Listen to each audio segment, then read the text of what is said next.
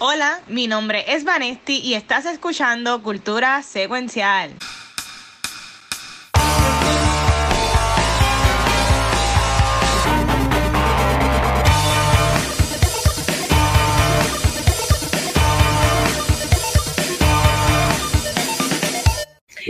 Saludos, Corillo, y bienvenidos a otro episodio del mejor podcast de cultura popular, Cultura Secuencial.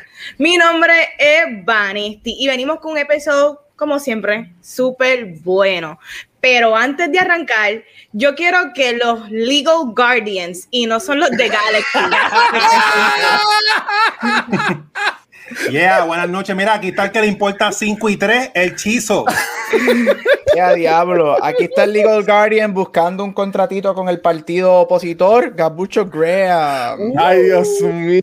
Y, y- y yo soy el que cuida, el que te, gua- te guarda la abuela, pero mira a la, a la ¿cómo es? A la, a la nieta. A ver si está linda por lo menos. Ok, No sé. ok, ok. Luis, hay que pensar ¿Qué es esto. eh, eh, estas introducciones hay que pensarlas antes de Sí, comenzar el no es que me cogieron y yo estaba haciendo algo, pero nada. Yo soy el abogado. Yo soy el, el abogado que, que, que, que ella escupe, pues ese soy yo. Este, Ay, por es, es lo que es.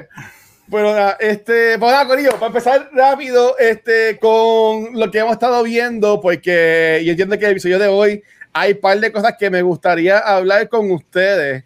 Y voy a empezar, antes de... Todo el mundo vio esto. Sí.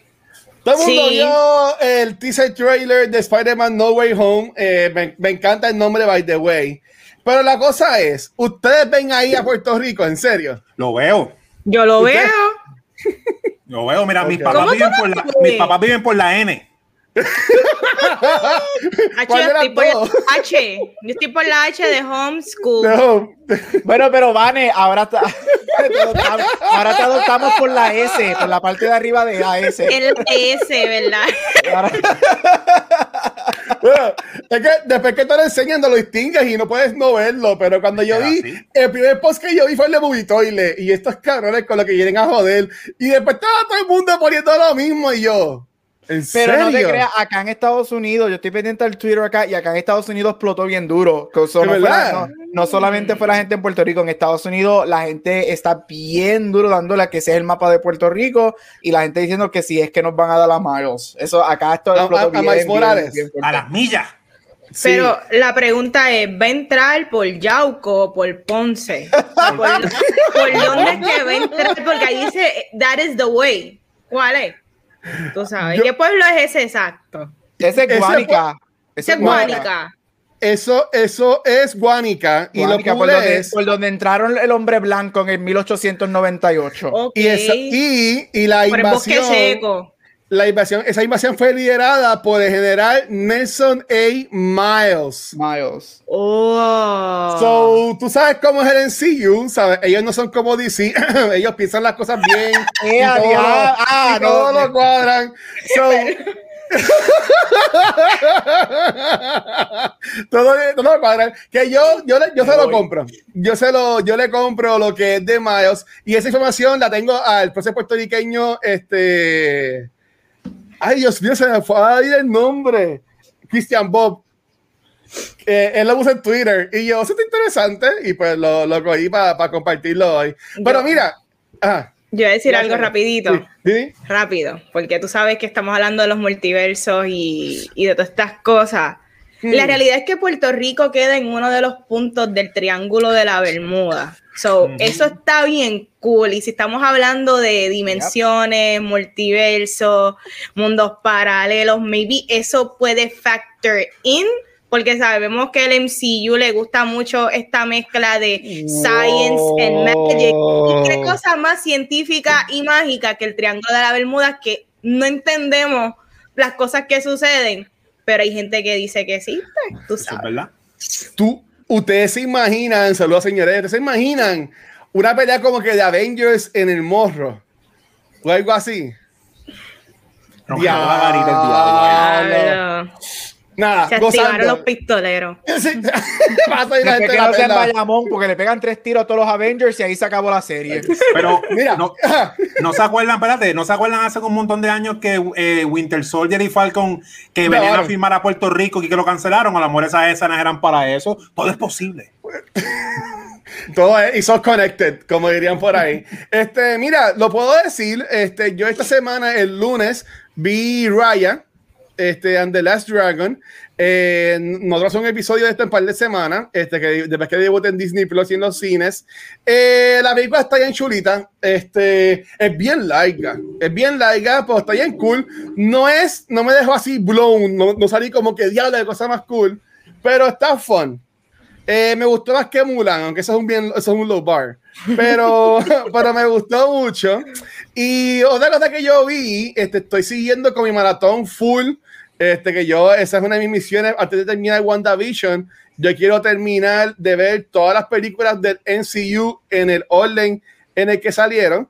Y este, ahora mismo me, qued- estoy en Guardians of the Galaxy. La dejé, estoy por la mitad. Y en verdad que esa película de Guardians a mí me encanta. Y tengo que decir que vi Thor The Dark World y esa película recibió mucho hate. Ujú. Y esa película no es tan mala. Igual con I- Iron Man 3. Iron Man 3 también recibió mucho hate. Y a mí me gustó mucho la dinámica de él con el nene en Iron Man 3. Este, el writing, ese banter entre los personajes, a mí me gustó un montón. Este, no sé si ustedes piensan lo mismo o no, no, no sé. Mira, a mí, a mí no, yo no odié la, la última de Iron Man, la, la que sale Ah, la este, el de Mandarin. Ajá, a Yo gustó odié. eso. Ajá. A mí no me molestó. Yo creo que eso le molestó más a los fanáticos de los cómics, yo creo que, Sí. que otra cosa. Sí. Pero, pero después ellos este, resolvieron en, en un one shot de que existe el Mandarin de verdad.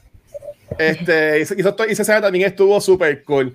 Este, obviamente, tengo lo de Wanda, por eso es para ahorita. Este, chicos y chicas, ¿por ¿qué ustedes vieron entonces en esta semana? Comenzando con la caretaker de nosotros, este, Vane. I Care a Lot. Mira, no, mi- um, yo vi, dado a I Care a Lot, una de mis películas favoritas, que es adaptado Ah. de uno de, mi- de mis libros favoritos, que es Gone Girl. Que yo lo he visto múltiples, múltiples veces. Esta película es dirigida por David Fincher, Brutal. escrita por Gillian Flynn, que también es la escritora del libro. Y está brutal. Cada vez que la veo me encanta, y no me aburre. Sabemos que las películas de David Fincher tienden a ser lentas, pero esta película es espectacular. Y si tú no leíste el libro, yo imagino que la primera vez que tú la viste y te tira el primer twist a mitad, tú te quedas como que, ¡eh, caray! ¿Qué es esto? Y, es mágica. A mí la película es brutal. Yo amo a Ben Affleck, tiene a Rosamund Pike, que para mí ese fue su revelation como, como actriz. Gabriel, que es de Award Spotlight, sabe que no entiendo cómo no, no la nominaron para el Oscar. Yo no sé, yo no sé de verdad. Ella es bien mala. Esa Sí. mujer, ah, esa mujer es la mejor villana de todos ¿Sabes los tiempos. Esa es la razón por la que yo creo, porque para ese tiempo, bueno, todavía, Ajá. pero en 2014 todavía no había entrado tan, tanta diversidad, este, quote unquote, y yo creo que tú le pones a un hombre, una mujer fuerte y cojonúa haciendo lo que ella hace, y no van a votar por esa película para nada. Qué pena. Coño, Se lo merecía, mínimo la nominación. coño, no, no lo veía así, pero, es verdad. pi- estoy- pienso que puede- pudo haber sido. Este, pues sí, pero Conquer es un mindfuck, está bien cabrón. A Sí. si algún día la, la hablamos de Back to the Movie, Gabriel, y llevamos a Vane. Este, y Chizo, ¿y tú qué te has visto, mano? Pues mira, yo vi dos cosas. La primera que Ah. fue que vi de, la aplicación Shudder, la película de La Llorona, que, que mencionamos que fue nominada para el Golden Globe de Mejor Película Extranjera, y la quise ver por eso, y mira, la película está bien nítida. Es de estas películas que son de tono de horror, pero es tono de horror, pero con comentario político, como las de Jordan Mm. Peele. Porque la historia básicamente es como un drama basado en los eventos de la vida real del genocidio que hicieron de los indígenas en Guatemala, y alrededor de eso crearon la leyenda de la Llorona, le dieron ese twist me- mezclando todo eso y está bien gufiado, es como un drama político de eso, de un, de un juicio al general que estuvo encargado de ese supuesto genocidio y de cómo los elementos de la leyenda de la Llorona interceden en la historia clásica de la Llorona, de los hijos, dónde están, pero eh, no Qué es cool. La película de horror completa, estás viendo un drama normal político con una historia bien interesante de eso, con los elementos de horror que son bien pocos, pero cuando salen asustan. Y lo Ah, más pues no confiado es que está, fue hecha en Guatemala y los idiomas es en español y, y usaron el lenguaje maya, este, también que están esos dos idiomas y es ba- Wow. o sea, usan bastante, bastante los dos lenguajes y hermano, y está súper buena, ¿verdad que sí? Sí. ¿Y la segunda que viste? La segunda que vi fue algo de casualidad que estaba browsing en Prime Video y hay un documental del 2016 que se llama Image Revolution, que básicamente es la historia de cómo se formó lo- la compañía de cómics Image Comics. Y ahí es que yo me di cuenta que estoy entrando en añitos porque todos los eventos del documental yo los viví y me los acuerdo paso a paso. Bueno, pero Está bien nítido porque pude llenar espacios en blanco que en los 90 nunca supimos de todos esos rumores que pasan. Y ahí explican cómo Todd McFarlane, que es el cabecilla de todo esto, se unió a Rob Liefeld, se llevó a los top artistas de Marvel. Básicamente esto fue bien punk, se los llevó, olvídate, nos vamos porque no nos están pagando. Crearon Image y el impacto fue tan grande que en ese documental nos enteramos que eventos de Marvel y DC como que ellos se unieron. La muerte de Superman, lo de romper la espalda a Batman, todo eso ellos lo crearon desesperados tratando de ganarle paso, porque estos muchachitos de Image que nadie cree- creía en ellos, pues fueron creciendo, creciendo, creciendo. Y el documental va más allá porque Image fue una compañía, es una compañía ahora mismo eh, bien establecida, pero en esos 90 fue como un fósforo. Del 90 al 93, ellos estaban subiendo, subiendo, subiendo como Bad Bunny en el pic. Y en el 94, todos ellos empezaron a hacer como que sus mini estudios y se empezó a diluir la cosa. Y nosotros, como fanáticos, decíamos, pero ¿qué está pasando? Porque ellos están separándose en vez de, de unirse más. Hasta que Image casi eh, al final de los 90 se fastidia. Se joden, Este, ¿eh? y, y explican todo eso, que está bien nítido.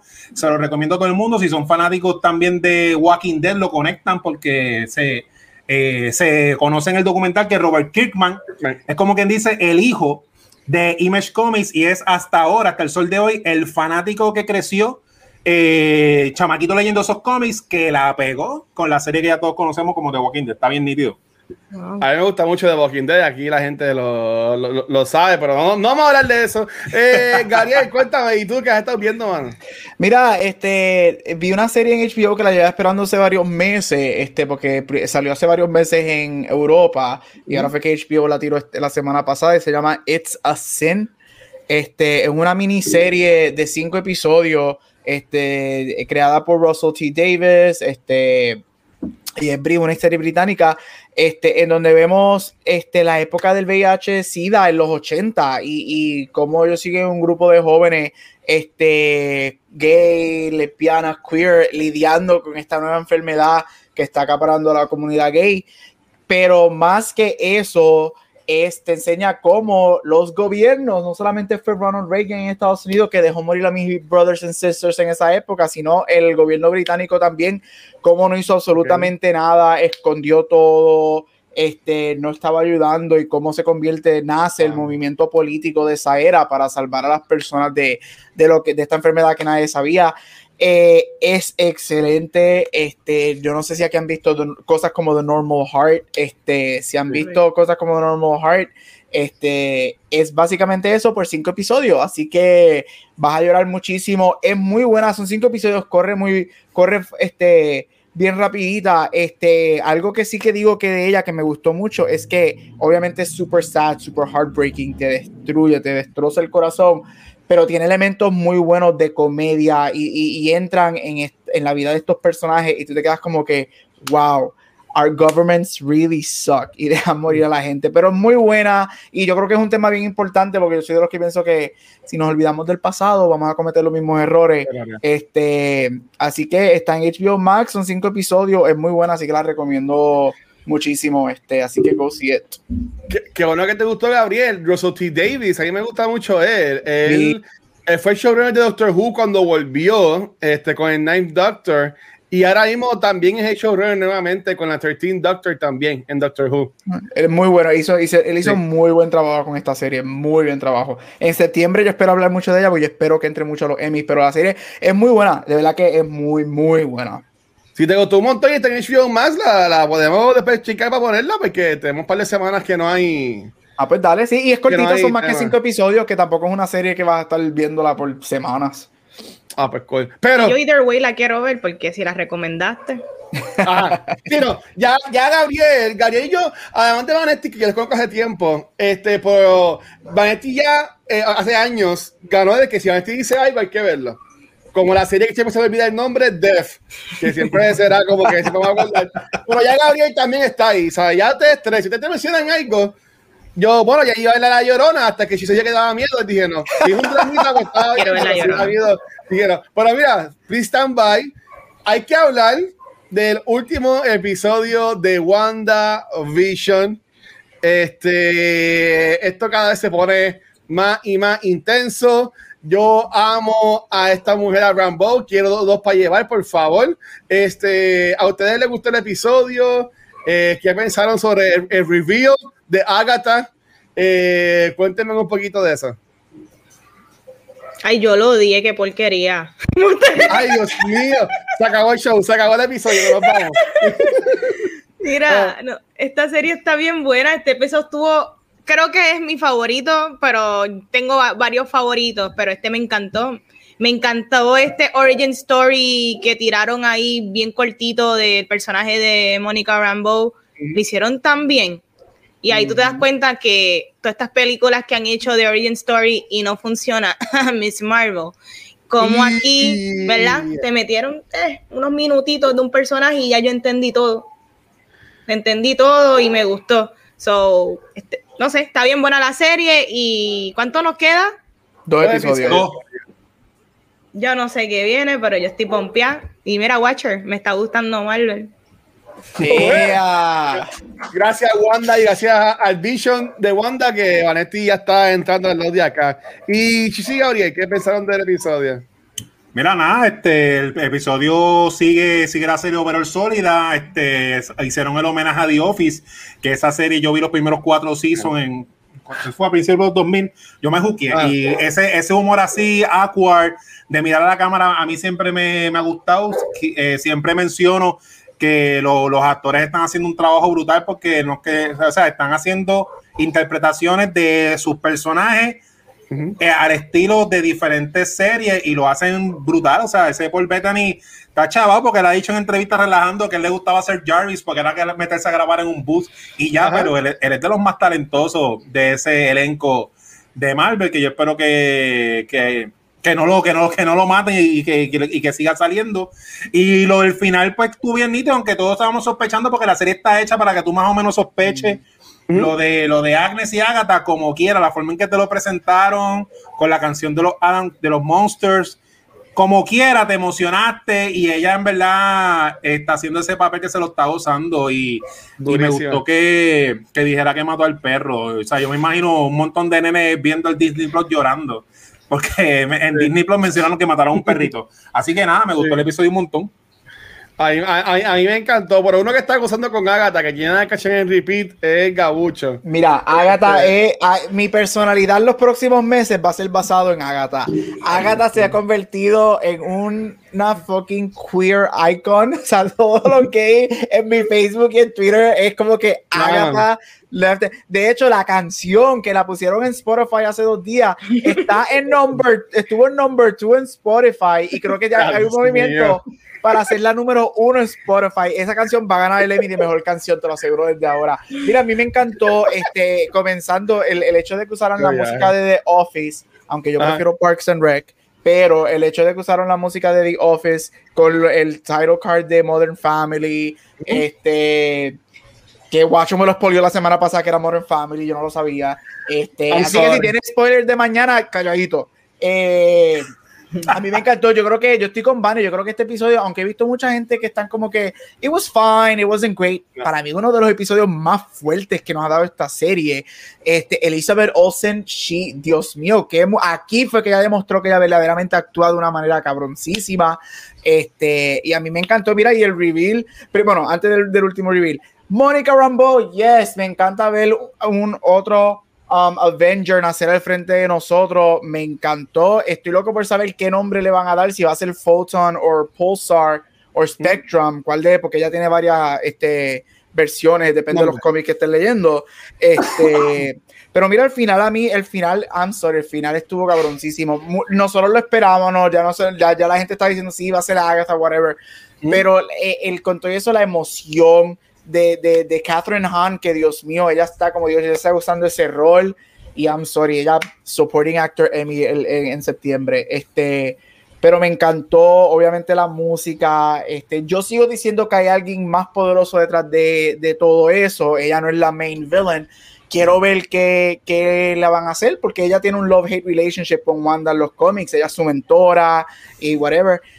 Ella es la madre de un villano de Fantastic Four, así que algo a mí me dice que eso es otra pista para los Fantastic Four están más cerca de lo que pensamos. Este, y a mí me está que el hijo es el conejo, este, atrapado en el cuerpo del conejo, porque eso pasa en los cómics. Pero ah, bien, no sabía eso. Este, así que estoy súper, súper excited. Y dame toda la Agatha que, que, que, nos puedan dar, porque Catherine Hahn, uff, se merece el cielo. Mira, nada más quedando de episodios, yo desde el principio he dicho que el, el malo de esta, tempo, de esta serie no, no, no le va a ganar y va a ser el malo de Doctor Strange, esta la secuela. Y para mí que es el, esposo, el esposo de Agatha. Este, y yo espero que, coño, que por lo menos en este episodio de mañana, que supuestamente dura una hora, este, eh, eso he dicho de todos, pues todos como 15 minutos. Yo que me quejé de, de Mandalorian, mira, me dieron otra vez lo mismo con WandaVision. Este, yo que espero que por lo menos sepamos quién es el malo en este y que en el noveno, que es el último episodio, pues sea como que una peleita, whatever, yes. y, te, y, termine el cliffhanger con Doctor Strange llegando y haciendo un revolú para irnos para la película. Eh, estoy pompeado. Lo único que me despompea es que, que, que Feige dijo que no todas las series van a tener más de una temporada. Eh, Muy que bien. Yo entiendo que, yo entiendo que WandaVision va a ser esto y ya. Sí. Eh, eh, la, de, la, de Falcon and Winter Soldier, sí, ya están diciendo que puede que haya una segunda temporada. Pero estoy ready. Para mañana que yeah. venga. Y, ah. Yo tengo una preguntita rapidito. Yo sé que no, para no extender esto rápido, pero este ¿Ah? Paul Bettany la semana pasada dijo que el, el, famoso cambio que Elizabeth Olsen había dicho hace varias semanas no ha sucedido todavía. Y él dijo que es un es alguien legendario con el que él siempre quiso actuar y se siente privilegiado de actuar. ¿Quién ustedes piensan que es? Yo voy, yo voy a decir quién es. Yo pienso que pueden ser. A mí me está Ajá. que va a ser Ian McKellen o Patrick Stewart haciendo un cambio como Professor X o Magneto. Okay. Oh, wow. No estaba esperando nada de. Bueno, están claros de que ya ellos explicaron que ese receiver no es el receiver de, de X-Men. Eh, y eh, yo digo que son ellos dos porque al ella estar, cuando la vemos a ella con, es casi así, ella me encanta en la grama siendo así bien perra, este, con, este, uh, whatever. Todos sabemos que los multiversos vienen. Eso, o sea, eso está establecido por todos los títulos y whatever. ¿Qué tal si ella jaló ese Quicksilver del universo de X-Men y de momento llega el, el Profesor X o el Magneto o una cosa? Algo me, y a mí Magneto me estaría cool porque si nos van a dar X-Men y hacen esta conexión de que Magneto es el papá de Wanda, uh -huh. este, más el hecho de que Paul Bettany dijo es un actor legendario que yo siempre he querido actuar desde que yo era pequeño, que I've been following for years, como que me haría sentido, pero yo creo que no va a ser Benedict Cumberbatch. Yo creo que no va a ser nadie. Yo creo que va a ser alguien mayor que ya hemos visto en otras películas fuera de Marvel que van a utilizarlos mm. para conectar con Marvel. Eso, esa es mi teoría. I could be totally wrong, pero hasta que me di, hasta que no me lo enseñen, yo voy a estar en esa. ok, ¿qué ustedes piensan? Van a Shiza. Ah, yo, yo, de verdad que yo no sé, es que la palabra legendario hace, ¿verdad? Como que referencia a que alguien que es un icon de uh -huh. Hollywood, alguien mayor, como que, ¿verdad? Pensando de esa manera, no me sorprendería que fuera este Magnito, ¿verdad? O podría ser Michael Douglas. o sea, estoy pensando actores también. Que son mayor y icónicos, porque mm. es que en serio van a introducir un actor nuevo con un personaje nuevo en WandaVision. Eso es lo que a veces yo me pongo a pensar. ¿De verdad van a utilizar la serie para introducir a alguien nuevo completamente? I mean, it could happen, pero yo pienso que, que van a traer a alguien que maybe ya conocemos icónico. I think. Y Shiza. Sí, para decir algo diferente, eh, lo del Quicksilver, aunque no sea, en mm. cuestión de historia, no van a contratar a ese actor de casualidad, aunque no sea el Quicksilver del universo, tienen que en la historia decir que ella se inspiró en el multiverso donde está el Quicksilver, whatever. O sea, a lo mejor Agatha dice, pues Wanda tiene un hermano, pues déjame sacar el hermano de ella del otro universo para traerla para acá y es este. Y tiene que ser, o sea, tiene que ser alguien del universo de X-Men porque es lo único que causaría un impacto grande de Oh My God Moment, de conversación de internet y aparte de lo que ya dijeron de Magneto, yo sigo diciendo Hugh Jackman sin camisa. Annie Wolverine, ¡ah! Viejo Logan con X23. Va a revivir de la tumba. Ah, ya lo. Está, está, bien cabrón. Si fue, es que yo dije que si fuera. Para seguir con Vanity y los, y los segmentos de los muchachos. Si fuera Magneto o Xavier, yo entiendo que serían las versiones de Macaboy y este y, y Fassbender, porque ellos son los que comparten con ese Quicksilver en las películas. Este, Pero ellos son legendarios. No, parece que viene la, la esto mío. Yo siempre he pensado que era Cumberbatch, este, porque yo entiendo que no ha compartido escena con él en el MCU. Este. Pero, por nada, tú estabas mencionando de Paul Bettany, para, para terminar ahí. Paul Bettany lleva tres décadas ya en el MCU. Porque Iron Man salió, en, Iron Man en el 2008 y hasta estamos en el 2021. So, Este hombre ya lleva estando en el MCU tres décadas, Corillo. O sea, es el longer, es el tenure más largo, diría yo, de un personaje del MCU. Alguien que empezó haciendo un voice acting en la cabina rapidito para que ustedes vean. Y para para mí seguí ya en esta temporada de, de WandaVision. A mí me gustó un montón. En verdad. De verdad que sí. Emis, Emis, como dice Gabriel para todos ellos. Por, favor, por favor. Todo bueno, vamos a arrancar. So, ya estamos terminando febrero, pero Chizo nos va a dar los blue cheese de fin de mes. Cuéntanos. Yeah, mira, eh, el, primer, el primer estreno de la semana es el clásico de comedia y horror de 1981, An American Werewolf in London, que llega en formato de Steelbook para que lo añadas a tu colección. Eh, como tal, esta película trata de dos panas, David y Jack, que se van de backpacking a Londres mientras son atacados por un hombre lobo, matando a uno, convirtiéndolo en apariciones grotescas en forma de pesadilla, y al otro dejándolo con la maldición licántropa de ser un hombre lobo. Es su magnífica, esto es del diablo. Mira, para tomar prestado los Awards Spotlight de Gabriel, esta fue la primera película que ganó en la categoría de Best Makeup y Hairstyle en los Oscars, porque antes de, eh, de, del 81 la categoría no existía como tal y lo que hacían era que daban este, Achievement Awards como se lo dieron a Planet of the Apes en el 64. Así que esta película tiene ese milestone, que fue la primera que se ganó ese premio. Eh, los, Special Feature Highlights, pues son los, clásicos, entrevistas de archivo, making de la película y los efectos prácticos, que no hay nada nuevo es una pena porque básicamente esto es un steelbook y ya que no, no hicieron un documental nuevo como hace Arrow Video o, o Shout Factory, ya que esta película es de los clásicos de, del horror, pero nada, para los que no la tengan, ahí está. Entonces, el segundo estreno es el documental llamado The Secret History of Comics, que tiene seis partes de una hora cada uno, donde hablan de las historias no tan famosas de personas y eventos que transformaron la industria de los cómics. Esta serie la produce eh, Robert Kirkman, el creador de los cómics como Invincible, que ya mismo va a ser una serie animada en Prime Video. Si te gusta The Voice y te gusta Superman y te gusta Dragon Ball, pues te va a gustar Invincible. Y este, el cómic popular que hablamos ahorita, de Walking Dead, que es la serie favorita de todos aquí, especialmente del Watch, que todos amamos. Y básicamente este documental está bien nítido porque te habla de lo que conocemos y lo que no conocemos y hace las preguntas difíciles. A mí me dio mucha pena que en paz descanse Stan Lee, pero un, ejemplo, esa, ese roce que siempre ha habido entre Stan Lee y sus fanáticos y Jack Kirby y sus fanáticos es presentado aquí. Eh, básicamente le hacen la pregunta oh. incómoda a Stan Lee de por qué Jack Kirby se fue de Marvel. Y mano, tengo que decirlo, se nota que Stan Lee se está haciendo el loco en la respuesta, pero si quieren saber el bochinche, tienen que ver el documental.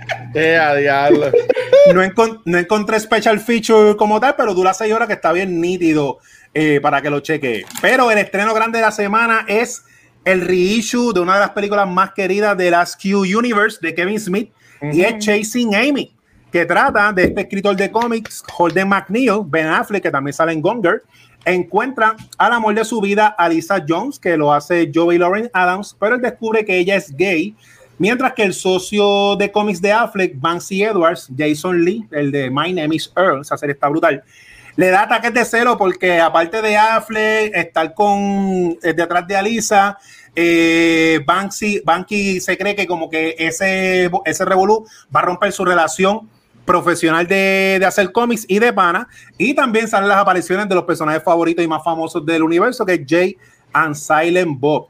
Yes. Los special features hicieron un QA 10 años después de la película con los actores y el director. Pero el más importante es un documental llamado Tracing Amy, que es hablando de todos los sacrificios que pasaron para hacer esta película con un budget más que de 200 mil pesos. Y habla de la fama de la película, cómo ha perdurado por los años y de cómo Kevin Smith se mantuvo firme en su visión, ¿verdad? Para lograr la película. Lo que el documental, el documental es de Chasing Amy, pero la forma en que está hecho y lo que Kevin Smith nos habla de filmmaking y de hustling es un documental de cómo hacer películas guerrilla style y dura 82 minutos. Bien. Así que básicamente, sin querer hacerlo, el documental trata más de cómo hacer una película sin dinero y cómo buscártela que de mismo Chasing Amy, que está bien nítido para que te lo cheques. Y nada, esos fueron los tres estrenos de Blue Cheese. Durísimo. Mira, Chisa, pues si acaso, ahí está preguntando este Edwin, ¿dónde pueden conseguirlo? Yo le dije que Amazon o Best Buy, pero tú que eres el experto, ¿dónde, dónde tú consigues las tuyas? Las películas en Amazon. Y Amazon. buena pregunta, porque mira, las cosas han cambiado de la pandemia y de los streaming service, ahora están haciendo cada vez menos copias. Antes, hace tres años atrás, dos años atrás, tú podías estar relax y picharle, ah, esta película está nítida, la voy a comprar la semana que viene o en dos meses. Ahora, casi todos los estrenos, cuando tú chequeas el sábado o el domingo después de la semana, Amazon te sale lo que cuando quedan poquitas cosas, quedan 12 order soon, y ahora y cada vez está pasando más seguido. Que si encuentras una película que te interesa en estreno, ya eso de esperar a que venga Black Friday, si de verdad la quieres, no, no te lo recomiendo. Yo tengo que sin Amy porque a mí van a estimar el regalo de Navidad. Gracias, Oh, Ese Steelbook de American Werewolf está se en ve. la madre, ¿verdad? hey. Qué lindo se ve el cover, está precioso, precioso el arte que, Bello, que pusieron, bello. lo quiero. Bello. Pero vamos con el que probablemente es el esposo de Agatha, Gaucho los Award Spotlight. Mephisto. It was Gabucho Graham all along. Este, literal. Mira, rapidito, porque ya llevamos 40 minutos aquí. Sí. Este, así que nada, voy a ir rapidito. La primera película, como, sigo, como siempre, sigo mencionándolo. Estoy este año manejando las ganadoras de Best Picture de los Oscars. Vamos por los 40, entramos a la década de los 40. Ustedes saben que me encantan las películas viejas. La ganadora de 1940 es la película Rebecca. La película Rebecca fue nominada a 11 Oscars, ganando 3, Este, incluyendo mejor película, cinematografía este, y costumes. Esta película se trata de este, stars Laurence Olivier y John Fontaine y es de esta pareja, este, un, este hombre que tiene una segunda esposa y esta segunda esposa es haunted este, por los esqueletos en el closet y los fantasmas de la muerte de la primera esposa del señor. Esto es un gothic tale en blanco y negro. Es algo, tiene mucho, bueno, la serie de Haunting, both Hill House y Blind Manor, tienen mucho este, de esta película. Esta película fue dirigida por el grandioso Alfred Hitchcock, uno de los padres del horror moderno. Este, el episodio número 6 de Blind Manor, que es el episodio en blanco y negro, cuando vemos el pasado, coge muchos elementos de esta película. Este, esta película, si te gustan los dramas y si te gustan las películas de horror, yo sé que a Washer le encantan.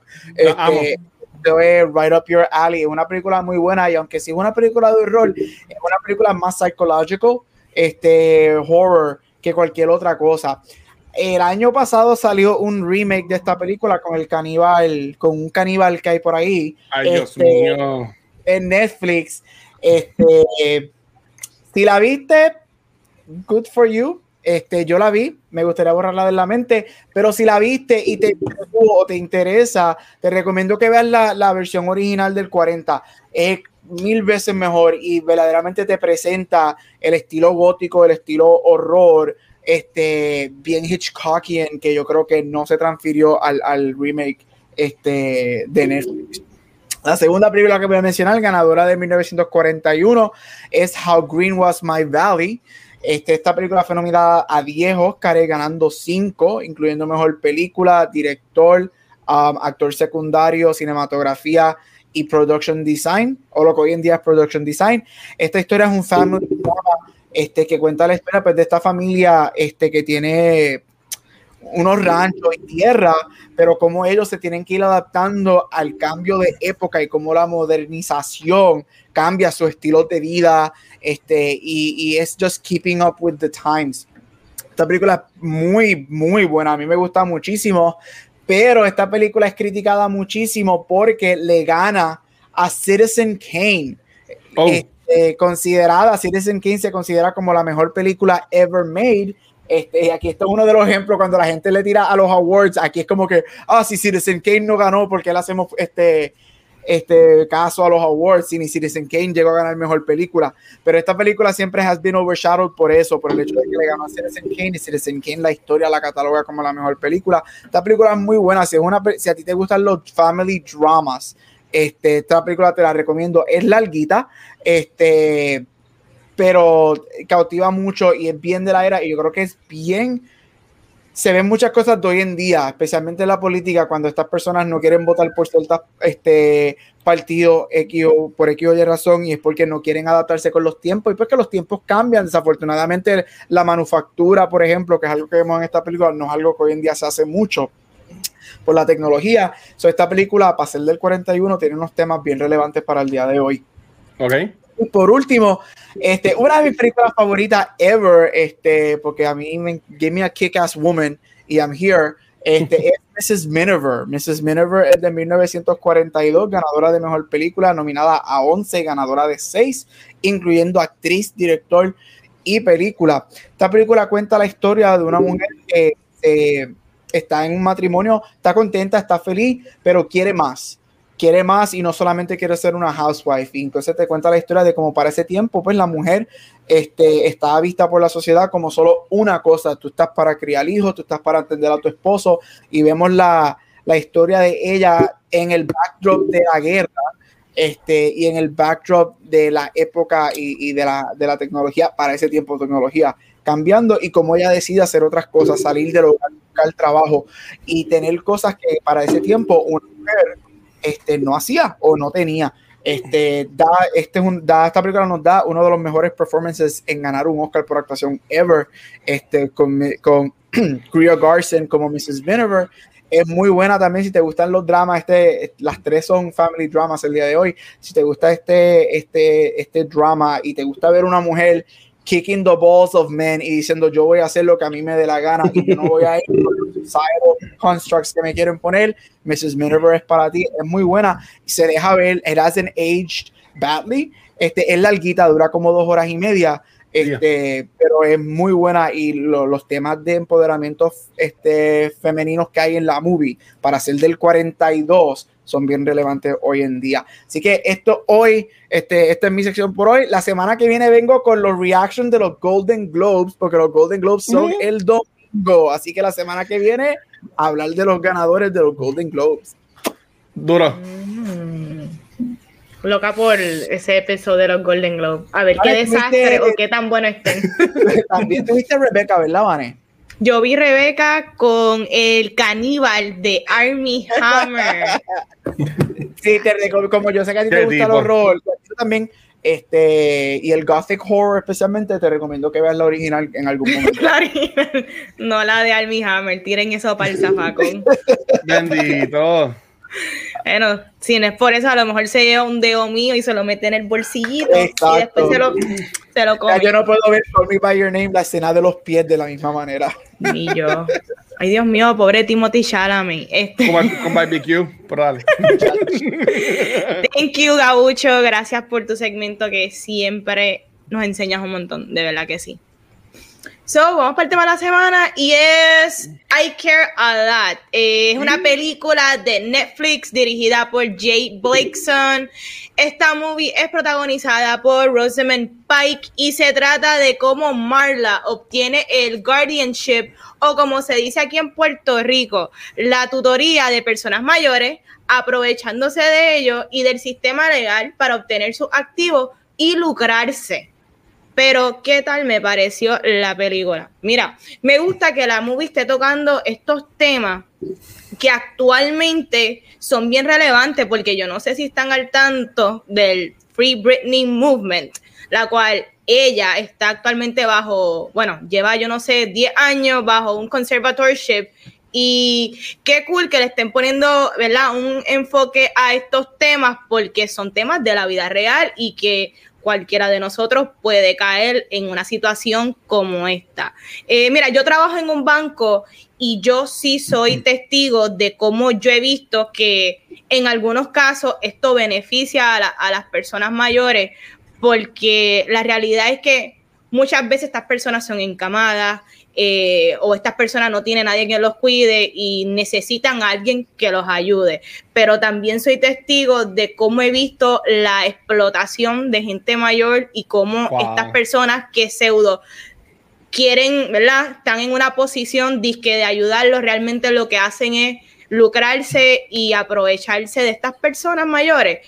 So, mira, yo creo que la movie es un espejo a la realidad que, existe y de muchos años. Estos no son temas nuevos. La movie tiene buenas actuaciones de Rosamund Pike, Isa González y Peter Dinklage. Con todo y eso, la movie parece un full streaming movie. Corillo, ¿qué tal les pareció? I care a lot. Zumba, Corillo. Mira, a mí la película me gustó un montón. Este, las actuaciones están bien nítidas, todo ese ensemble que hicieron. Yo me creí todos los personajes. Eh, lo que yo digo de la magia del cine, cuando las películas te llevan en un viaje así como emocional. Los primeros 20 minutos para mí fueron bien difíciles de ver porque yo tengo un punto débil y son las personas mayores porque esas personas son como los nenes chiquitos que son bien indefensas. Y, mano, la forma que eso, ¿verdad? Eso, la forma en que presentaron la película los directores y, y, la, y la protagonista que lo hacen tan bien que tú estás viendo cómo ella mete y hace todo el fraude para abusar de todas estas personas, ya yo me estaba sintiendo hasta incómodo, me estaba sintiendo mal. Y hasta no es hasta que pasa el twist de que se descubre quién es el familiar de la señora que están abusando. Brutal. Yo estuve a punto de pararla para cogerme un brequecito porque la película estaba bien, bien incómoda. Que el encuentro de estas películas que son como un roller coaster de emociones. Que aunque vi el trailer, encuentro que en, el factor de entretenimiento de drama está bien brutal porque yo no sabía para dónde iba la película, lo que iban a hacer y la encontré eh, bien entretenida. Y lo del tema, lo del tema, eso es un tema que, pasa, que sigue pasando. Igual que como pasó, aunque la película de la semana pasada fueron hechos de la vida real, esto no es de la vida real, pero han habido casos este, eh, que, está pasando. Hace como tres años hubo un caso que lo ocurrió en New York, eh, uno de los periódicos de Nueva York, de una señora que la, que la, que la metieron presa por eso, que guardaba 400 personas y son cosas que aunque están ahí en el mundo, uno las aprende en la película, ¿sabes? Y como dice el diablo, es verdad. Y lo, no, lo que aprendí no fue lo del abuso de, los de los envejecientes. Lo que aprendí en la película es cómo el gobierno y el sistema está hecho para que eso pase. Y esa es la que hay. Y es como que, mano, eso da, eso da miedo. Así que nada, este, de introducción, sí, este, la película me gustó un montón. Mira, a mí la película hasta el momento y lo que llevamos dos meses, pero esto es la en los primeros dos meses esta es la sorpresa del año.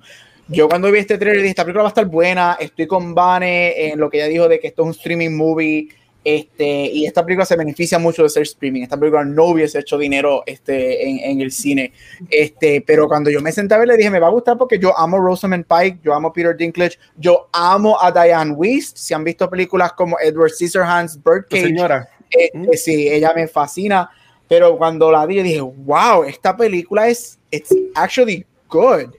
Este, a mí me encanta. Yo digo que esto es una película de, horror. Yo siempre he dicho que las cosas más horrorosas son las cosas reales.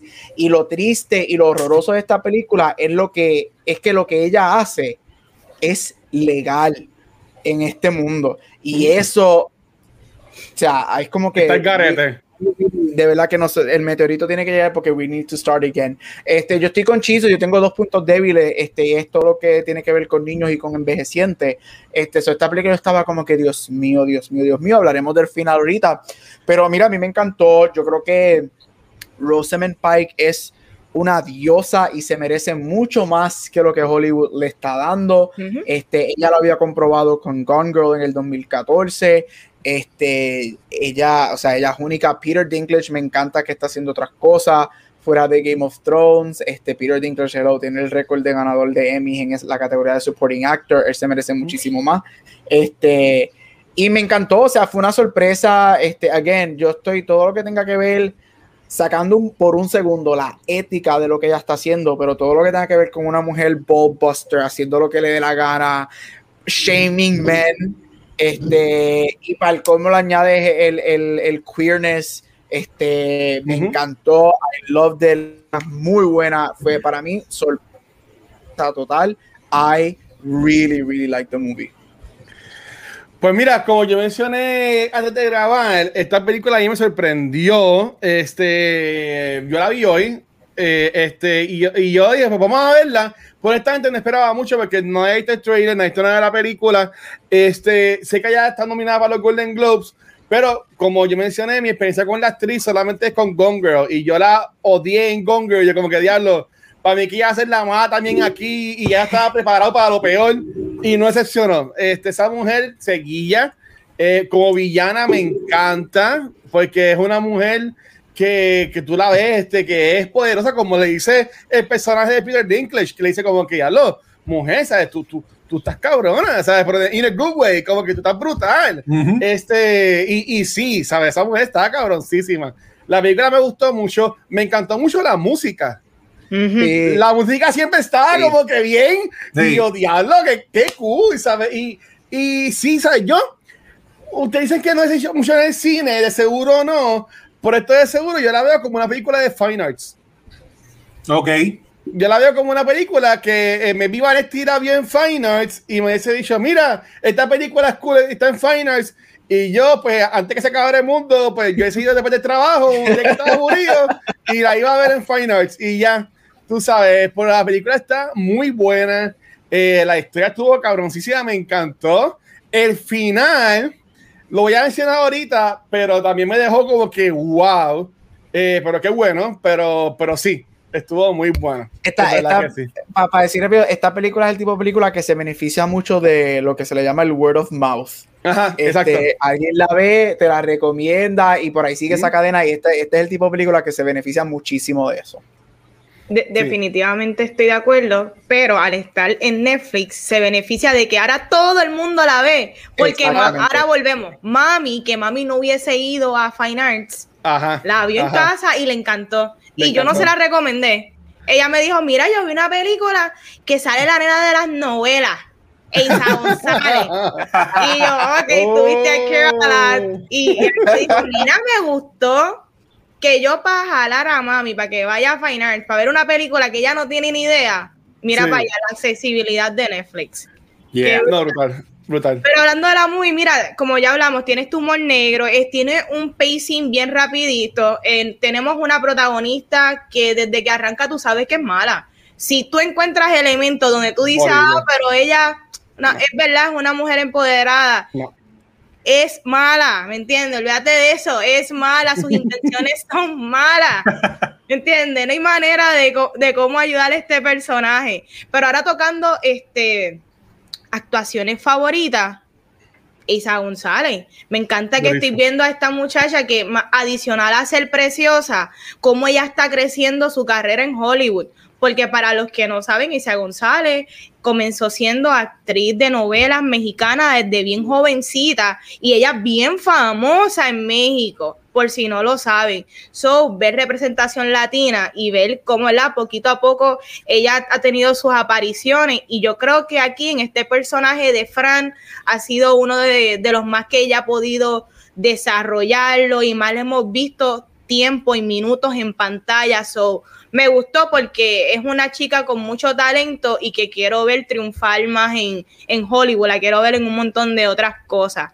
Ustedes, ¿qué actores les gustó? Cuéntame. Mira, este, quiero mencionar el apellido de Peter Dinklage, este, lo encontré intimidante, lo encontré cómico, lo encontré serio, o sea, hizo mucho range el actor, me gustó mucho la primera escena. Otra, otra debilidad mía, a mí me encantan los dulces de, de Baker. ¡Uh, el quesito! Ese principio que le está escogiendo los dulces, yo, ay María, esto es torta de verdad, eso es flexing, de verdad, escogiendo los dulces así. Pero nada, Rosamund Pike, la forma en que yo la vi, la actuación de ella, aunque ella es tremenda, porque ya en Gonger ella demostró lo que ya, lo que ella hace este tipo de personajes yo la vi como que una interpretación personificada de lo que es el sistema. Porque estamos hablando de que tienes a este tipo que es un, un bichote ruso que todo el mundo le tuviera miedo y ella no, no, no pierde, no pierde el temple ni nada, porque ella está con el gobierno, o sea, que ella representa lo que pasa en la vida real de que no le va a pasar nada, así que la interpretación de ella, yo estaba siempre como que diablo, cada vez que, pues, eso es parte del roller coaster, porque le pasaban unas cosas bien al garete para quitarse y ya seguía ahí hasta el final. Este Hosling, pero oía a la mala. Así que ese personaje de ella me gustó un montón. Hosling a la mala, me gusta eso. horrible, esa no estuvo pasar. Y Gabriel, ¿qué te pensaste? Mira, a mí, eh, es que de verdad me, encanta, me encantaron todos. Me encantó, mira, yo vamos todo lo que tenga que ver con una older actress volviendo a tener este un renaissance. I'm here, Diane Weiss el rol de ella me encantó. Ella obviamente es la, la que hace la mamá de Peter, la que sabemos que entonces después la película es la mamá de Peter Dinklage. Ella me encanta, este, por si no lo saben, ella tiene dos Oscars, o sea, ella es ganadora de dos Oscars. Hace como seis o siete años a ella le hicieron un profile en The New York Times porque Hollywood se olvidó completamente de ella. Ella estuvo homeless en Nueva York, una actriz ganadora de dos Óscares. Ella perdió su apartamento en Nueva York porque no había tenido trabajo en años. Y todo había sido por la edad y fue un profile bien grande que le hicieron pues por esta cuestión de ageism. So, verla a ella ella también hizo una película con Meryl al final del año pasado y con Candice Bergen y con Steven Soderbergh, muy buena. So, me encanta, pero Ay, Dios mío, Chris Messina con todos los suits que él se ponía durante la película. Lo este, amo. Yo amo a Chris Messina, yo lo amo desde Damages, este, Newsroom, este, y 20 mil cosas más que la ha hecho. Y yo tuve la oportunidad de conocerlo una vez en Puerto Rico. Actually, él estaba vacacionando en Aguadilla, en Crash Board en la playa. ¿Qué cosa con la gente que vacaciona en Aguadilla, mano? Oye, ¿Qué, es lo que hay con Aguadilla? ¿Qué cosa? Es el agua, es el agua. Es el agua. after, eh, analizando Aguadilla, ¿qué es lo que hay en el agua de Aguadilla?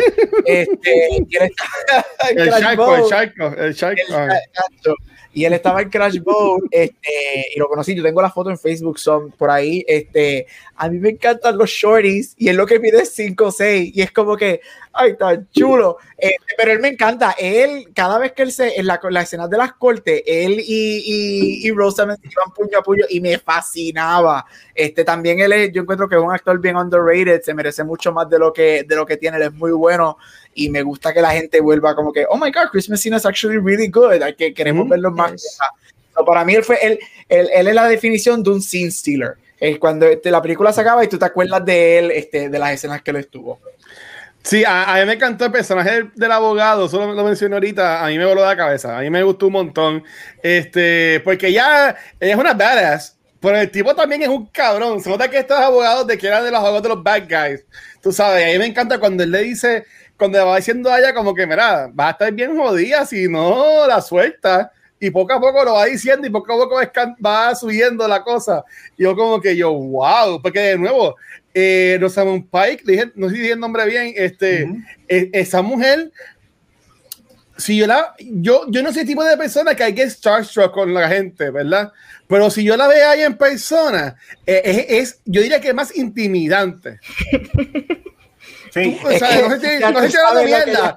Pero, pero, pero yo, yo, yo, la veía y yo, yo decía como que está, es que, tú sabes, esta mujer ahí me regaña, yo, ¿sabes? Me, me afeito, rebajo, no sé, porque es que, ¿sabes? yo, le, yo le creo a ella el papel, como dijo Chisorita, ¿sabes? Yo le creo a ella el papel y, y obviamente el personaje de la película es ella, o sea, ella se la come, ella es todo, ella es ella es Black Widow, ya que estoy viendo el NCU, ella, esa mujer puede haber sido agente del FBI, este, la nueva James Bond también, porque está brutal todo lo que hace esa mujer.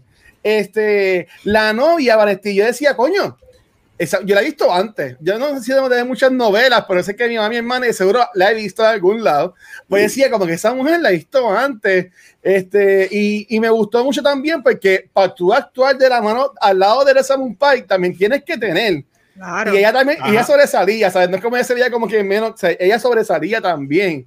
Este, pero el personaje de Peter Dinklage yo lo amé. Tú tienes, es con el, con el, no es un quesito, pero con el de, con el eclair, whatever, que después lo tira el piso en fuego now. Y después cuando van de nuevo, el tipo está haciendo gimnasia ahí en la, en la de esto y toda la cosa. A, a mí me encantó. Y cuando, cuando cogen estos bad guys y le dan como que más, más carne, como que más personalidad, ahí también me gusta mucho. So, en verdad que, en verdad que sí. Este, tocando, ¿verdad? A lo que dijo Gabriel, me encantó Chris Messina también. eh, él Sí. también fue Victor Sass en Birds of Prey. Él también, sabía. ¿te acuerdas? Con el pelo, pelo- pelo rubio, rubio. blanco, Sí. yo no sé. Yeah. Y también él salió en The Mindy Project, que a mí me encantó esa Sí. serie también. Eh, Bendito, Mindy. Pero sí, son actores que se merecen todo mejores oportunidades en Hollywood. Dentro de todo brillan, en- ¿verdad? En todo lo que hacen, pero se, mejor, se merecen mejores cosas, definitivamente. Mucho, ¿Mm? mucho más trabajo para ellos. Pero, ¿verdad? Continuando con la movie y como que escenas favoritas. eh, Tú sabes que me impactó mucho lo que dijo este Chizo en cuanto a que cuando tú sabes que tú tienes las leyes y el gobierno de parte tuya, tú te sientes que na- nada puede contra ti. Y eso me impresionó un montón de cómo el nivel de con artist que, que es el personaje de, de Marla, que ella ni tiene, ella no tiene ni que buscar este, a, la- a los jueces. Ya ellos saben, mira, esta persona es solita. Vamos a llamar a Marla porque bendito Marla lo- la- los va a cuidar. La dura, la dura. Tú sabes que, wow, de verdad que esa es una de mis escenas favoritas cuando a ella la buscan porque ella es la designada para disque ayudar a estas personas que ellos mismos son los que hacen el approach. Claro, está, ella tiene a todo el mundo comprado. Pero, pero esa es una de mis escenas favoritas cuando los mismos tribunales son los que están buscando al mismo problema del sistema. Yep. Este, ustedes, escena favorita. Este, mira, de Diane Weiss, yo la he visto, como mencionaron ahorita, a mí, a mí- eh, ella, es la- ella, ella es el corazón de Edward Scissorhands, por ella, por, ella, por ella es que tú te enamoras, porque ella es la mamá de Edward. Y ella todo lo que hace lo hace con un encanto bien brutal. Esa escena cuando la están abusando dentro del asilo, Ah. que la, la tienen toda drogada, que ella está como que perdida, que el- la protagonista Marla le empieza a preguntar de quién es, el- quién es el hijo de ella que la está buscando.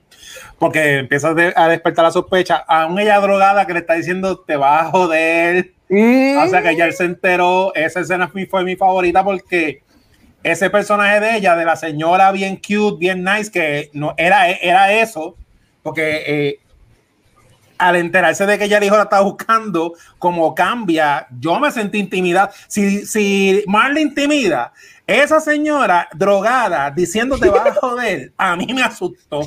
Yep. O sea, así que esa fue mi escena favorita de que estos son dos heavyweight. Esto es Kong versus Godzilla del mundo de, de- de- del crimen. El crimen legal y el crimen del bajo mundo. Eso me recuerda también, la película me recuerda también esa escena, eh, una de las líneas más famosas cuando Tupac eh, le hace la entrevista, que le preguntan de las cosas de la calle y todo eso. Él siempre decía que la mafia más grande es la policía. Y esto es un ejemplo. Esta película es, o sea, esto fue mafia de la calle versus la mafia del gobierno. Pues esa escena representó eso eh, como tal. Esa fue mi escena favorita. Mira, y antes de que vaya Gabriel, este, yo, yo nada más, yo siempre apunto en las películas, pero esta como era bien rápida, pues no apunté nada. Yo nada más apunté dos cosas.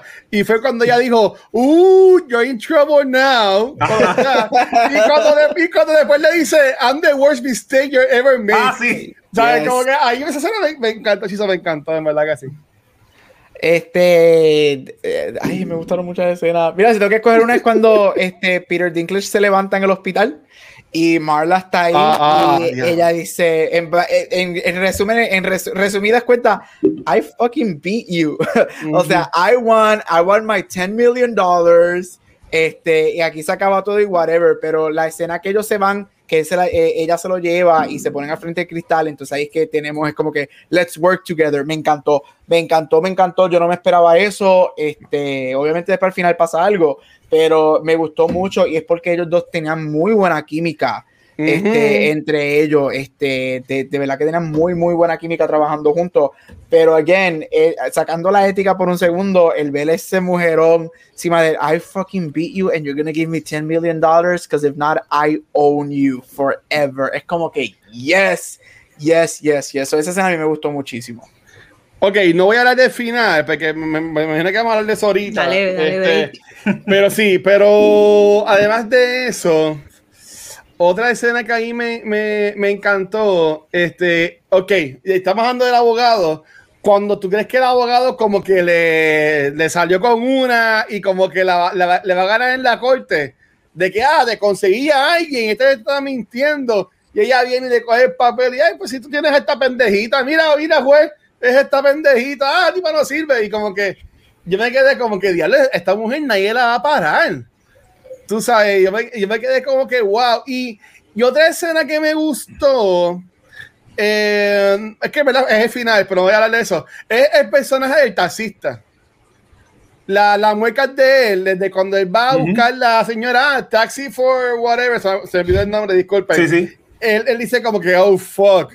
Ahí tú, ahí, ahí tú, vas viendo, porque yo lo que busqué fue en IMDb la descripción de la película, o sea, que yo sabía cómo cuál era la historia pero después como tú veas las mezclas que él hace y cuando van al asilo que son a, a, a, que eran hermanos y para que están como que visitando este, para que le den el tour a mí también esa secuencia me gustó porque tiene un poquito de acción y en verdad que estuvo sí. estuvo chévere y que ella estuvo ahí a punto de escaparse a la puerta y tú ves y tú ves lo mucho que el personaje de Peter Dinklage ama a la mamá Uh -huh. Eso nunca la enseñan bien, pero porque no, no, te hablan de eso, pero nada más como tú ves cómo él se pone cuando no la ve y cómo se pone a llorar, que le pone a darle puños al, al cristal. Este, a, a mí me, me, encantó, en verdad, en verdad que sí. Brutal. Este, otra preguntita que quiero hacer antes de llegar a, a, a hablar del final y es, ¿ustedes tienen algún familiar, algún amigo o alguna persona que conocen que está bajo un eh, conservatorship o no o es tutor de alguien? No, yo por lo menos no. No conocen no. a nadie.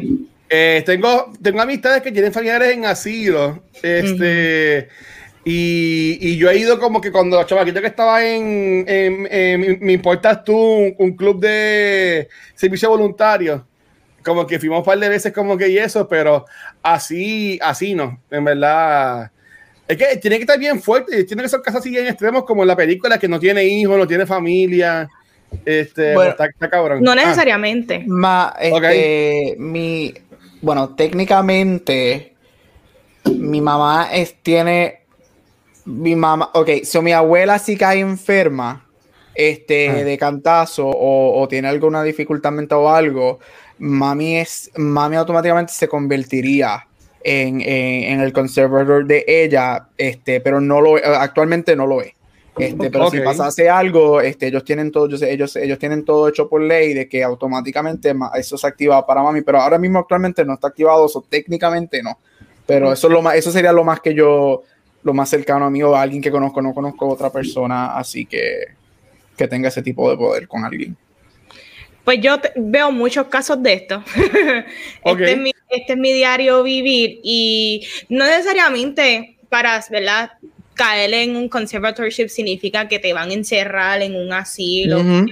okay. La mayoría de las veces simplemente un hijo, un familiar, una persona que, que haga de las cosas, ¿verdad? Que disponga de los activos y pueda, como quien dice, manejar a esta persona, uh -huh. ya que pues por alguna razón mental, casi siempre es mental, cuando no es por edad, es por issues mentales o porque X persona recibe el seguro social y pues tiene uh -huh. un tutor y esa persona es la que maneja todos los activos y, y eh, da miedo porque a veces estas personas tú las ves que están bien, ¿sabes? E ellos sí pueden valerse por sí solos la mayoría de las veces, pero, ¿verdad? Pero por, por X caso, quizá en algún momento tuvieron un episodio de, de algo y pues pues no pueden manejar sus finanzas, como quien dice. Mira, tú, tú explicas todo así bien, en verdad, yo que soy, soy ignorante, en verdad, pero este, mi mamá eh, era la, entonces si eh, tú dices todo así, mi cuando mi abuelo quedó encamado este, en el derrame, este, que eh, falleció ya hace, hace como dos años ya, 2017, por ahí 18. Um, mi mamá era la que le manejaba todas las finanzas. Este, y, y, y a, a, mi abuelo, este, y ahora mismo a mi abuela también. Este, a, a, aquí a Canóvana llegan a esas cartas a nombre de mi abuela, que mi mamá las coge del banco y, y, whatever. Y mi mamá con sus hermanas, pues son cosas como que se, mira, pues hay que hacer compras, aquí el patio, whatever. Y, y, mi abuela está viva, todavía vive, vive en la casa, pero este, sí es como dice Vanesti, ya, ya está en esa edad de que pues vamos a llegar todos ahí si Dios quiere, aunque yo siempre he yo voy a morir joven, pero este, vamos a llegar todos ahí a que va a haber un momento en que no vamos a poder limpiarnos el fundillo o algo así por el estilo y vamos, vamos a necesitar a alguien, pienso yo. Sí, no, definitivo. Y lo, ¿verdad? Es como hablamos, esta es una película que para muchos de nosotros es un horror social. Y de las cosas que, que yo he aprendido en esto es que si tú tienes un familiar que ya no puede valerse por sí solo, si están encamados, por favor, ayúdalo. Si tú puedes convertirte tú en el tutor por ayudarlo, hazlo, porque es peor que esta persona termine postrado en una cama sin nadie que lo ayude o peor, caigan los, eh, en las manos del mismo sistema del gobierno y it's scary, ¿me entiendes? Es, es, mejor uno ayudarlo de corazón a que venga otra persona y lo que sea es aprovecharse de ellos, definitivamente. Eh, sí, no, y dime que bien, en mi caso yo siempre, yo, yo, a mí no me gusta llegar a ese punto, es que yo siempre sé que no me gusta molestar a la gente y entiendo que eso es, un peso más en la vida de nuestros familiares, este, y aunque pasa de egoísta mío, de decir, pues no quiero llegar a esa edad o whatever, pero eh, eh, yo lo que veo de, de, mi mamá, que ella pues, cuida a mi abuela ahora con, con, con mis tías, que eso es bien, eh, eh, es, fuerte y es bien entregado. Eh, eso, en verdad, que pues, como si te diga mi mamá, mi respeto a todas estas personas que lo hacen bien. No como la sangre de esta película, para la gente que lo hace bien, pues mi, mi respeto. Definitivamente. Pero vamos para el final de la movie y, ¿verdad? Tocando el tema de que, pues, Marla de alguna manera se sale con la suya. Siempre. She wins she is successful, pero tú sabes que no hay peor calma ni peor amenaza que la que no te espera. Y yo creo que durante toda la película aquí hay un chorro de personajes que todos son cojonúes, todo el mundo. Todo el mundo es un cojonú, el abogado, Peter Dinklage, eh, la, la, señora mayor, Marla, Frank, todo el mundo de alguna manera quiere salirse con la suya.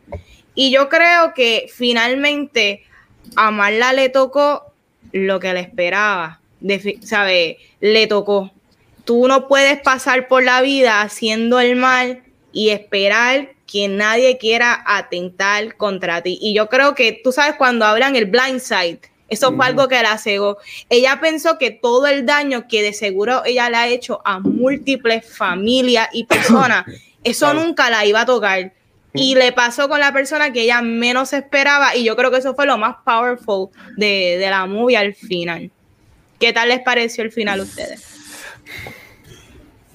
Pues mira, yo en cuanto al final lo encuentro como dos mensajes a la vez.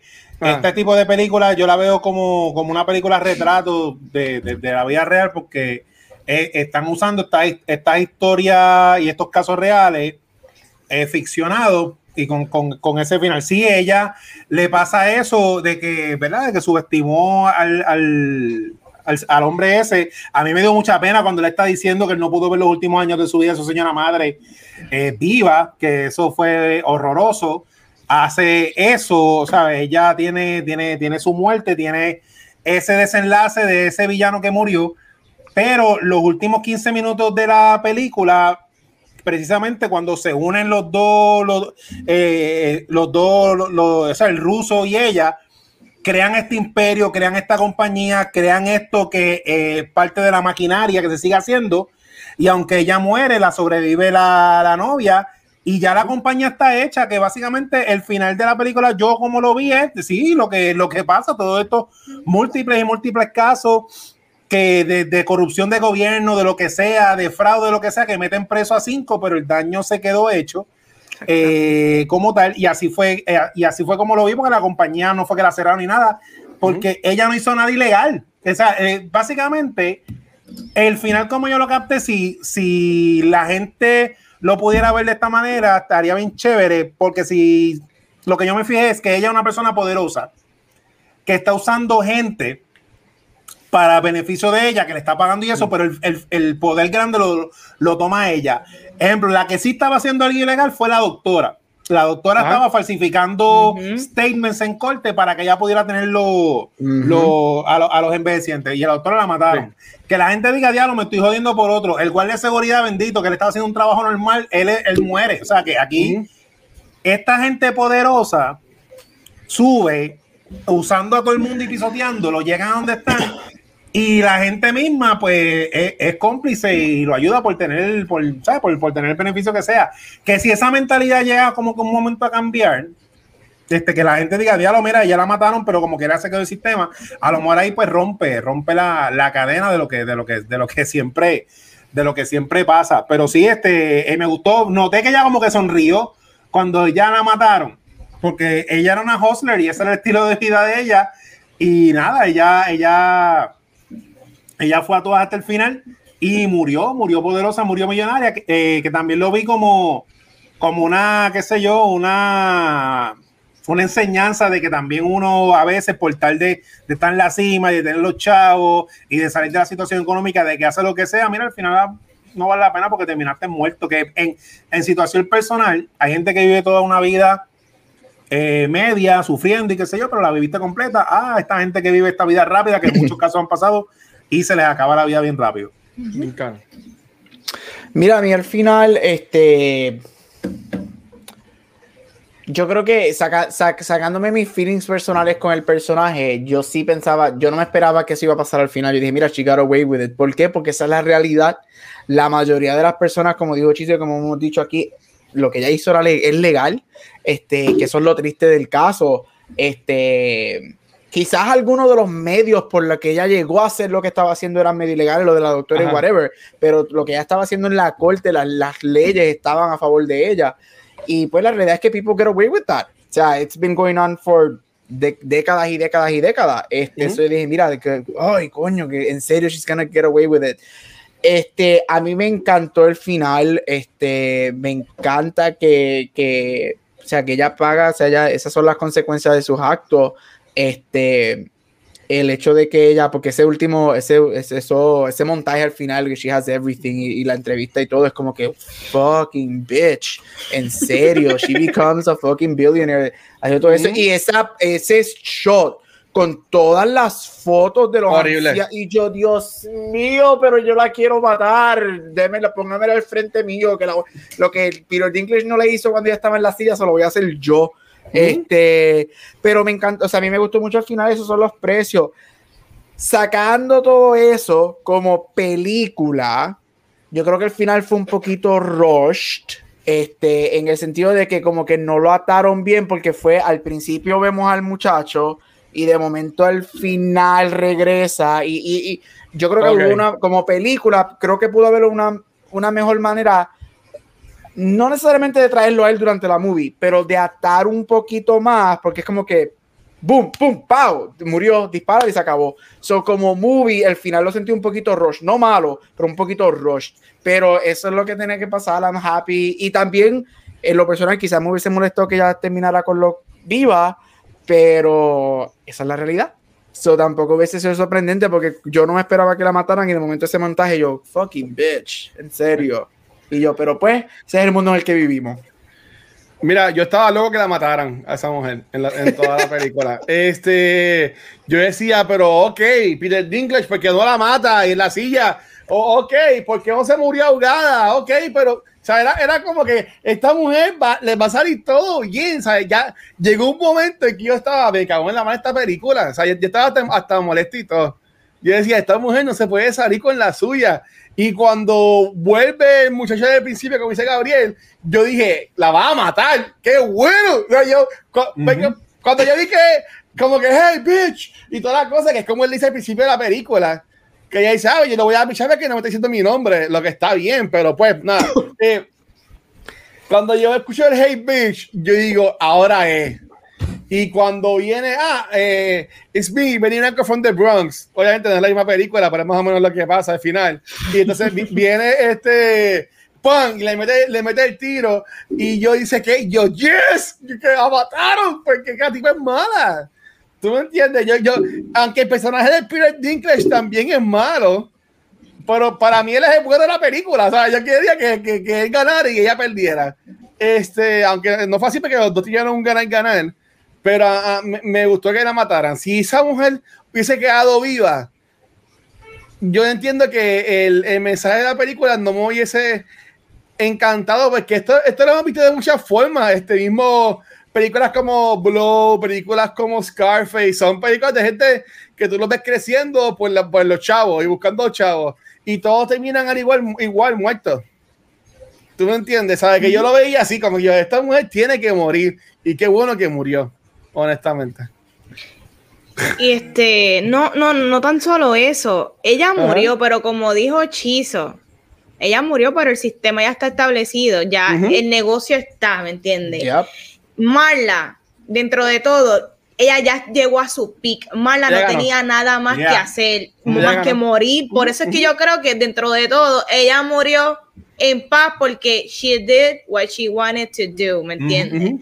So, y ya el sistema está chavado, ya ya tiene el imperio. Es cuestión de que el imperio sigue corriendo y de seguro ya se convierte en una mártir porque ella ahora fue una víctima de uno de los hijos de las personas que ella ayudó, porque los hijos la abandonaron a la viejita y nunca la quisieron ayudar, y Marla es tan buena, so que ante los medios, Marla termina siendo una figura donde todo el mundo va a poner un montón de velas en esa calle y va a poner un montón de flores, porque Marla la más que ayudó a cientos y miles de personas. Exactamente. Este, chicos, recomendamos esta movie.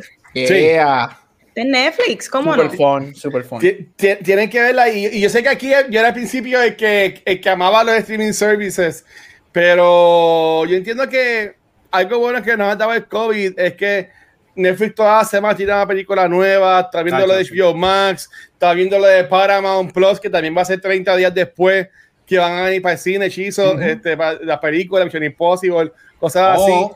So, yo entiendo que this is the way. Los streaming services van a seguir creciendo y en verdad que por, por ese punto yo estoy emocionado con, con, esto, porque muchas personas que antes lo podían disfrutar, pero todo el mundo puede ir para el cine.